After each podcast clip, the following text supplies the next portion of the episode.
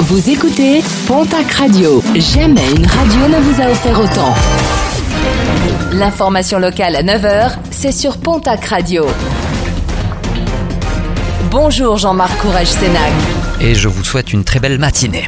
À Pau, plusieurs restaurateurs épinglés. Les opérations se poursuivent dans les établissements ouverts au public pour vérifier la bonne surveillance du pass sanitaire. Depuis euh, le début de la semaine, deux établissements palois ont été verbalisés alors qu'aucun contrôle et qu'aucune vérification du pass n'avait été effectuée. Les associations de protection du plantigrade s'inquiètent de l'avenir des deux oursons de l'ours tués la semaine dernière en Ariège après avoir attaqué un septuagénaire. Désormais orphelin et âgé de 10 à 11 mois, ils devraient pouvoir se nourrir sans leur mère et entrer seuls en tanière.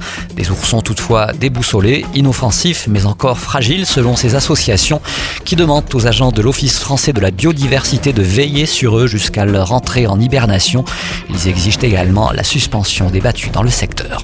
À l'approche de Noël, les vitrines se remplissent et attirent de nombreux badauds, mais aussi des personnes moins bien intentionnées. Pour prévenir les risques de cambriolage et de braquage, les rondes de police et de gendarmerie vont être multipliées dans la région à des horaires stratégiques et particulièrement autour des centres commerciaux et des centres-villes. Ouverture reportée, celle de la station de Cotteret qui avait prévu d'ouvrir son domaine du Cirque du Lys ce week-end. En raison de l'enneigement faible, la station envisage désormais d'ouvrir ses pistes le 3 décembre prochain. De forts cumuls sont attendus sur les sommets pyrénéens ce week-end. Un mot de sport et de rugby avec la 12e journée de Pro D2 qui débute ce soir avec le déplacement de Mont-de-Marsan à Béziers. Coup d'envoi de la rencontre à 20h45, un match retransmis en direct sur Canal Plus décalé. Et puis l'arbre de l'année pourrait se trouver dans les Hautes-Pyrénées, un chêne vert centenaire implanté à Galan et qui est en lice pour remporter le titre d'arbre de l'année, un concours organisé par l'Office national des forêts et le magazine Terre sauvage.